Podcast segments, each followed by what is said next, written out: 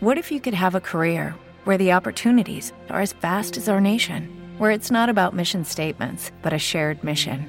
At U.S. Customs and Border Protection, we go beyond to protect more than borders from ship to shore, air to ground, cities to local communities. CBP agents and officers are keeping people safe. Join U.S. Customs and Border Protection and go beyond for something far greater than yourself.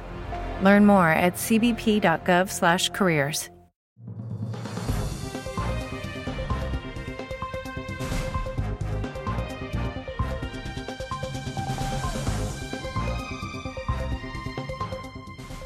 Hola, ¿qué tal? Bienvenidos a esta edición de Mundo Cristiano. Soy Jonathan Villarreal. Es un placer, como siempre, poder acompañarles.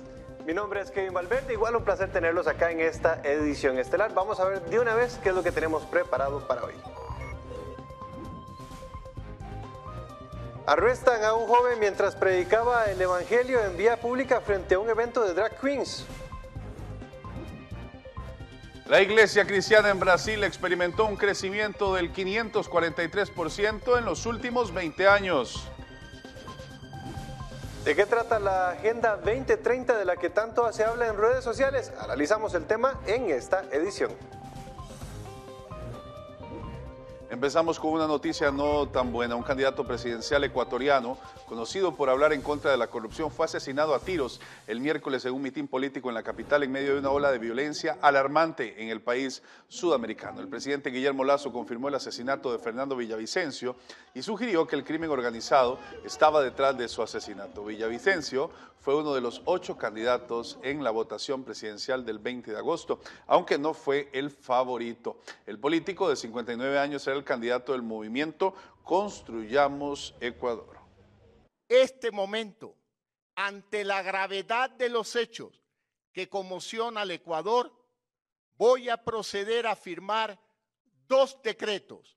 El primero, que declara tres días de luto nacional para honrar la memoria de un patriota, de Fernando Villavicencio Valencia. Y el segundo decreto que declara el estado de excepción por 60 días. Las Fuerzas Armadas, a partir de este momento, se movilizan en todo el territorio nacional para garantizar la seguridad de los ciudadanos, la tranquilidad del país y las elecciones libres y democráticas del 20 de agosto, tal como lo ha previsto el Consejo Nacional Electoral. Lamentable esta situación que está viviendo Ecuador. Hace algunos meses vimos como Efraín Ruales, uno de los principales presentadores de televisión, también fue asesinado por los mismos motivos, haber eh, demandado y pedido que se haga un cambio en este país ecuatoriano. Históricamente este ha sido un país tranquilo, pero el año pasado aumentó a medida que los narcotraficantes acudían en masa a la nación sudamericana, lo que resultó en un aumento preocupante en el narcotráfico. Los asesinatos violentos y el reclutamiento de niños por parte de pandillas están siendo y están a la orden del día. Le invitamos a orar por este país porque hoy escuchamos de la muerte del candidato presidencial hace unos meses de Efraín Ruales, pero mucha gente está sufriendo en este país debido a esta crisis. Vamos a cambiar de tema. Algunos padres de Maryland están llevando la lucha contra los libros orientados a la ideología de género a los tribunales federales. Los llamados libros de inclusividad se anunciaron por los padres de, para los estudiantes de preescolar y octavo grado el pasado otoño. Sin embargo, en lugar de centrarse en principios básicos de respeto y amabilidad, los libros defienden ideologías controvertidas en torno al género y el sexo. El lunes fue presentada la demanda por una coalición diversa de padres de todo el condado de Montgomery, incluyendo musulmanes, cristianos y judíos. Y aunque tienen desacuerdos en todos los asuntos de sus tradiciones religiosas, el único que están de acuerdo es que los padres tienen que dirigir la educación religiosa de sus hijos. Cuando las escuelas enseñan cuestiones que afectan la autocomprensión de un niño, cuando se mira en el espejo, eso afecta a la relación entre padres e hijos, y los padres son los primeros maestros. Y una enfermera cristiana estadounidense y su hija que habían sido secuestradas en Haití fueron liberados. Alex Dorsainville y su hija secuestradas hace casi dos semanas fueron liberadas ayer, según un comunicado emitido por el Ministerio Cristiano sin fines de lucro, el Roy Haití, donde labora Alex. Tras anunciarse el secuestro el 27 de julio, cientos de haitianos salieron a las calles para protestar por su liberación, en su mayoría personas que se beneficiaban de su gran trabajo. Lamentablemente ha ocurrido otro caso de persecución cristiana. Esta vez cuatro jóvenes cristianos fueron detenidos en Watertown, Wisconsin, mientras predicaban el Evangelio en un espectáculo público de drag queen que se presentaba frente a un grupo de niños.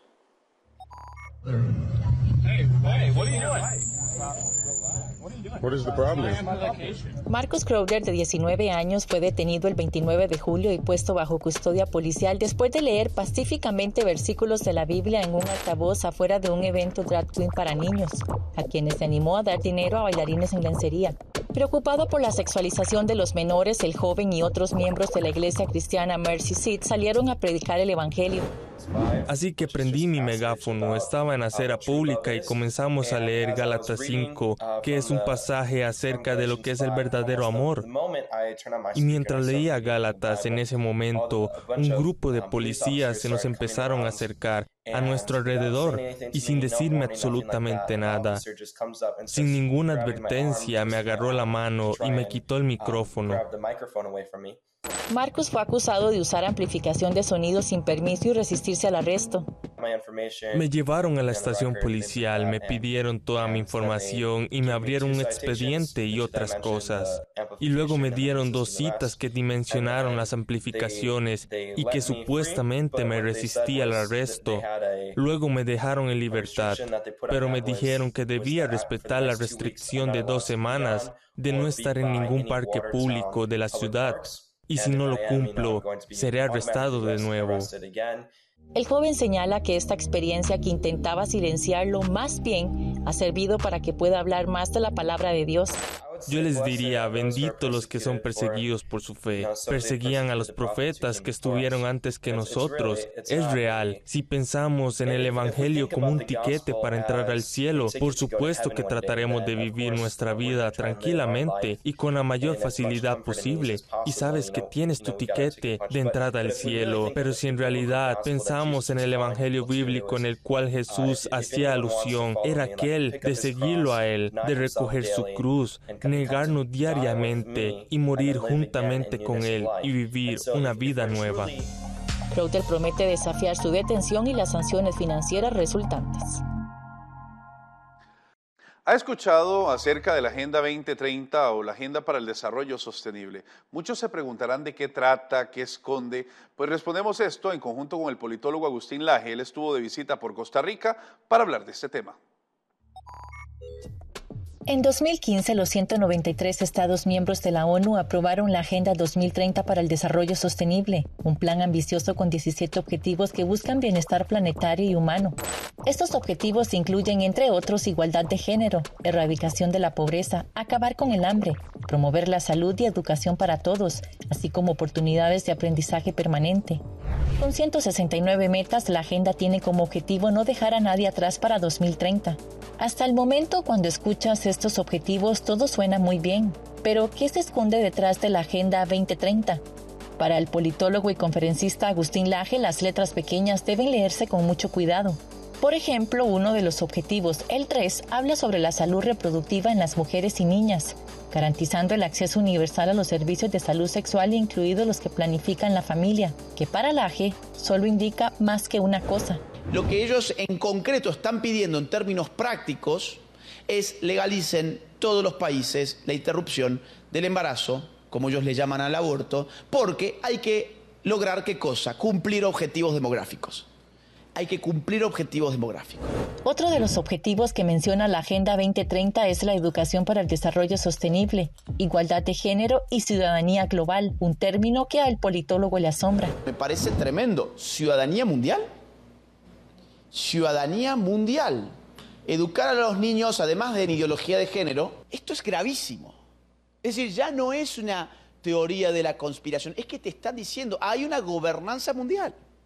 Y hay que empezar a educar niños para qué? Bueno, para que en lugar de tener una lealtad a qué? A su nación, que es el cuerpo vivo del Estado, que el niño tenga una lealtad a quién? A una gobernanza mundial, que se sienta ciudadano del mundo antes que ciudadano de Costa Rica ciudadano del mundo. Otro punto para destacar es el fin de la pobreza a nivel mundial, según está planteado como una lucha contra la pobreza. A grandes rasgos consideran que el planeta está superpoblado, valiéndose quitar la libertad de reproducción entre otras cosas. ¿Por qué deben decirle a una familia que no tenga más de dos hijos o cuántos debe tener? ¿Será la Agenda 2030 un sistema globalista que apunta hacia un gobierno mundial no elegido ni democrático y encaminado a destruir a la familia? Juzgue usted. Miles de personas se han bautizado en lo que muchos pastores califican como un gran avivamiento en Estados Unidos. Conversamos de esto y mucho más al volver de la pausa. La mejor noticia es que aunque la vida tiene momentos duros, fui la vergüenza de Las Vegas. La más grande vergüenza que alguien haya pasado en Las Vegas es Olga Biskin cuando Juan Gabriel la planta. Siempre puede mejorar. Entonces Dios no solamente me salvó la vida, sino que me libró de la cárcel. Solo hay que decidirse por el camino correcto. Cuando no quieres tu vida y empiezas a entregar tu vida por otras personas, ahí es en donde te das cuenta que vale la pena vivir. Lo que puede suplir Dios, nadie en este mundo lo puede suplir. De rodillas y le dije, Señor, si me dejas salir de aquí un día, yo te prometo que me voy a dedicar a ti y voy a dedicarme a la, a la música, que es lo que tú me has dado. Conéctate a Vive Más y experimenta las historias de personas que descubrieron que vivir es mucho más que existir. El amor humano sin Dios no es suficiente para que una relación perdure. Búscanos como Vive Más TV en Facebook y llénate de vida. Continuamos informándole el resto de la historia, ahora de una forma diferente y a tan solo un clic a través de la plataforma TikTok. Todo el acontecer de la comunidad cristiana en el mundo. Síganos como Mundo Cristiano TV. Disfruta en familia de historias de transformación, compasión y del poder de la fe para cambiar vidas. No te pierdas el programa y únete a Club 700 Hoy. Continuamos con más de Mundo Cristiano. El pastor Craig Rochelle de Life Church está celebrando los más de 2.000 bautismos que tuvieron lugar en los más de los 40 campus de que la iglesia tiene este fin de semana. El servicio del domingo en la mega iglesia de Oklahoma comenzó con alabanza y adoración, mientras más de 80 mil asistentes miraban a la gente hacer una declaración pública de Jesucristo. Desde jóvenes hasta ancianos, muchos dieron este paso de fe en una gran piscina de las instalaciones utilizadas por la iglesia, mientras que otros se bautizaron en otros campus. Algunos incluso se bautizaron desde sus bañeras, según lo mostró un video grabado previamente y compartido. según dijo el pastor, la cantidad de bautismos que se llevaron a cabo era un récord para la iglesia. Hawái tiene una sede de la iglesia de Harvest Christian Fellowship, una de las más grandes de Estados Unidos, donde según cuenta el pastor Greg Laurie, más de 2.000 personas le han entregado su vida a Dios, y no solo de ahí, sino de turistas que llegan de todo el mundo. Pensar en Hawái es pensar en playas y diversión, pero este paraíso esconde algo aún más impresionante. La capilla Kumulani, el campus de Harvest Christian Fellowship en Hawái. No hemos tenido nada en la escala de lo que ha pasado el sábado. Durante los últimos siete años, Greg Laurie y su esposa Kate han estado dirigiendo el rebaño en la capilla Cumulani al aire libre, en su mayoría virtualmente, después de tomar el relevo de un amigo, Aún así, varias veces al año visitan su campus en Maui. Lloramos por esto, no fue tan fácil como pensaría si todos piensan, oh, Hawái, por supuesto, dirías que sí, pero sabes que esta era una congregación preexistente y ahora tenemos una transmisión de video y eso es lo que les damos. Les damos una transmisión de video en vivo de lo que está sucediendo en California. La iglesia ha duplicado su tamaño y desde que la tomamos hemos visto a unas 2.000 personas hacer una profesión de fe para seguir a Cristo. ¿Cuántos de ustedes están de visita? No viven en la isla y están de paseo. Genial, mira a toda esta gente. Los Lauri dicen que lo que hace único a Cumulani es que en cualquier servicio dado, los turistas constituyen alrededor de un 30% de la congregación.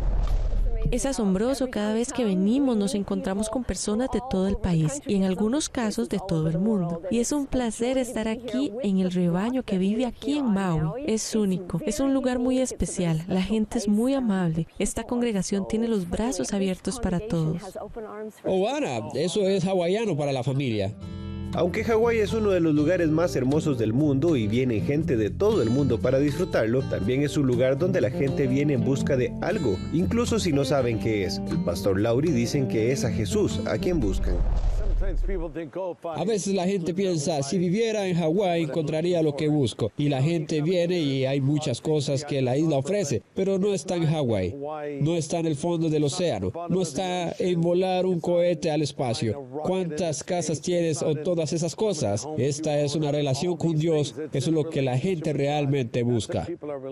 No pasa mucho tiempo antes de que te des cuenta de que sigues sin nada, una y otra vez. Entonces lo que queremos hacer es predicar el Evangelio, de tal manera que no lo vean como algo, esta cosa de la iglesia que haces el domingo y marcas la casilla, pero en realidad se convierte en una parte viva de tu vida. Para los Lauri, Maui es más que un paraíso tropical, es otro campo misionero, otro lugar para predicar el Evangelio, bautizar a nuevos creyentes y adorar al Dios que lo creó todo. La población cristiana en Brasil ha crecido durante los últimos 20 años más del 500%. ¿Por qué ha sucedido esto? Lo analizamos en la siguiente nota. La misión de la iglesia es ir y hacer discípulos, el crecimiento, algo que los cristianos en Brasil se han tomado en serio en los últimos 20 años. De 17.033 templos evangélicos en 1990, Brasil ahora tiene 109.560 en el 2019, un aumento del 543%.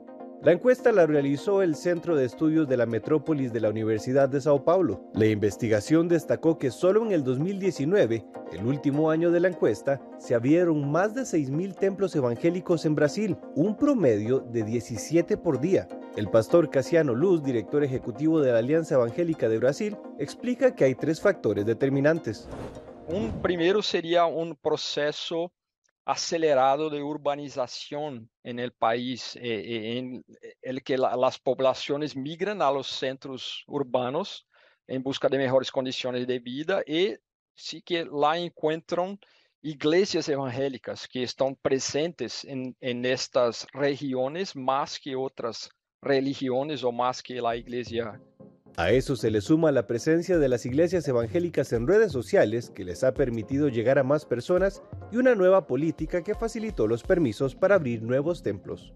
Uh, esta práctica comienza a, extenderse rápidamente, especialmente en las regiones más, necesitadas, en, en sureste, en, en, uh, medio oeste del país. Entonces, tenemos eh, en, el último censo que uh, 21, 21 nuevas iglesias han estado abiertas todos los días en Brasil. El primer templo en Brasil se inauguró en 1922. Para 1970 había 864 templos.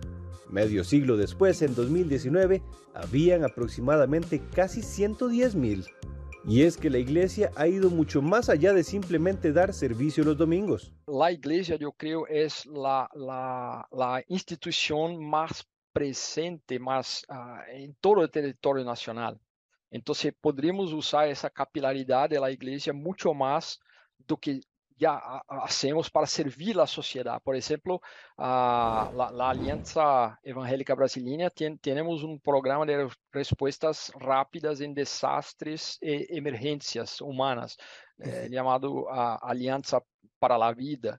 Então, temos este propósito de levar a, a brindar ajuda em las situações de tragédias climáticas, isso tipo de situaciones. Desde los templos hasta la sociedad y la política, los cristianos han aumentado su presencia en Brasil y junto con esto, el compromiso de cada miembro. Lo que tenemos que, que pensar y orar y pedir a Dios y cuidar ahora es que nuestra actitud, nos, nuestras acciones como individuos cristianos sea un ejemplo para toda la sociedad y no solamente un pueblo que es mayoría y que tiene más poder político y económico, sino que nosotros podemos mostrar en nuestras acciones cotidianas como individuos eh, que somos verdaderamente discípulos de Jesús. Según el pastor Casiano Luz, se espera que para el 2030 la población evangélica ya sea mayoría en Brasil. Y un museo de cultura pop en Seattle eliminó todas las referencias a la renombrada autora de Harry Potter. ¿Por qué pasó esto? Se lo contamos al volver de la pausa. La mejor noticia es que aunque la vida tiene momentos duros, fui la vergüenza de Las Vegas. La más grande vergüenza que alguien haya pasado en Las Vegas es Olga Biskin cuando Juan Gabriel la planta. Siempre puede mejorar. Entonces Dios no solamente me salvó la vida, sino que me libró de la cárcel. Solo hay que decidirse por el camino correcto. Cuando no quieres tu vida y empiezas a entregar tu vida por otras personas, ahí es en donde te das cuenta que vale la pena vivir. Lo que puede suplir Dios, nadie en este mundo lo puede suplir. De rodillas y le dije, Señor, si me dejas salir de aquí un día, yo te prometo que me voy a dedicar a ti y voy a dedicarme a la, a, a la música, que es lo que tú me has dado. Conéctate a Vive Más y experimenta las historias de personas que descubrieron que vivir es mucho más que existir. El amor humano sin Dios no es suficiente para que una relación perdure. Búscanos como Vive Más TV en Facebook y llénate de vida.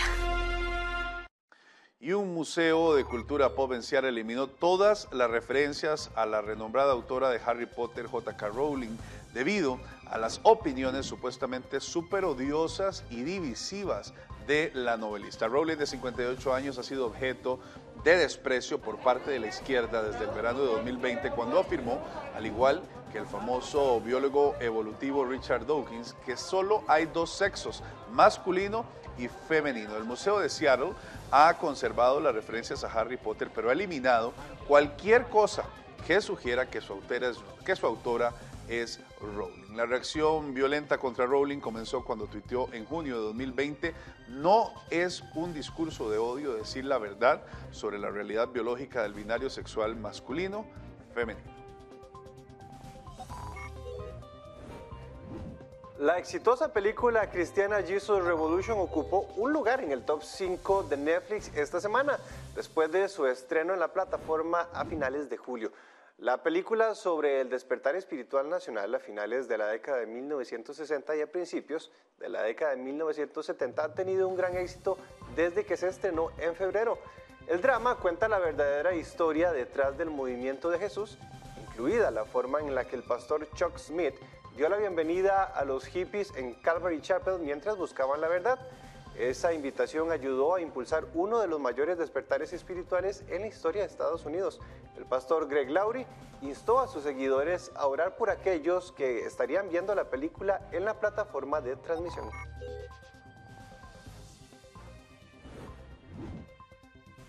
Y los drones militares llevan años surcando los cielos de regiones conflictivas y en todo el mundo se está produciendo una carrera para hacerlos más relevantes en la vida cotidiana. Un proyecto pionero se lleva a cabo en Israel y como informa Julio Stoll, corresponsal de CBN en Oriente Medio, forma parte de la cuarta revolución industrial. Estos drones cumplen una misión especial al aterrizar en Tel Aviv, entregando sushi del restaurante Japanica a unas 7 millas de distancia en Herzliya. Se pueden ver varios drones despegando, haciendo entregas, volviendo y aterrizando, terminando el proceso de entrega, todo de forma autónoma. Este dron podría ser el camión de reparto del futuro. Uno como este acaba de entregar helados a la Jaffa, la playa de Tel Aviv. Elon Abelson es director general y cofundador de Highlander, una solución de gestión de drones y tráfico no tripulado que ayuda a mantener los cielos seguros para esta tecnología en expansión. No hay ningún piloto involucrado, nadie está volando el dron y todavía se necesita a alguien para asegurarse de que los drones volando eviten chocar entre sí y la seguridad de aterrizaje en el lugar correcto. Estas son algunas de las primeras entregas comerciales con drones en el centro de Israel y la ciudad de Tel Aviv. Es la tercera de ocho etapas que se espera alcanzar en los próximos dos años. Se está gestionando desde el Centro de Control de Autopistas de Achalón, que suele gestionar el tráfico en tierra. Empezamos de cero vuelos hace dos años, 700 vuelos en el primer año y ahora estamos cerca de los 9.000 vuelos. Estamos avanzando más rápido de lo que habíamos previsto. Como parte de la Autoridad Israelí para la Innovación, Daniela Partem dirige el Centro para la Cuarta Revolución Industrial. Nuestro objetivo es ampliar el ecosistema, así que si tuviéramos más ciudades, más zonas urbanas, para que este fuera un sistema económicamente viable, tendríamos que habilitar drones más grandes que volaran distancias más largas para poder entregar mercancías más pesadas en más zonas. Unido a la Autoridad de Aviación Civil y a Jalon Hayways, el proyecto es una colaboración entre el gobierno y 16 empresas locales e internacionales. Cada empresa tiene su propio caso de negocio, pero nuestro objetivo es crear la infraestructura reguladora y tecnológica para que puedan hacerlo en un ecosistema económicamente viable.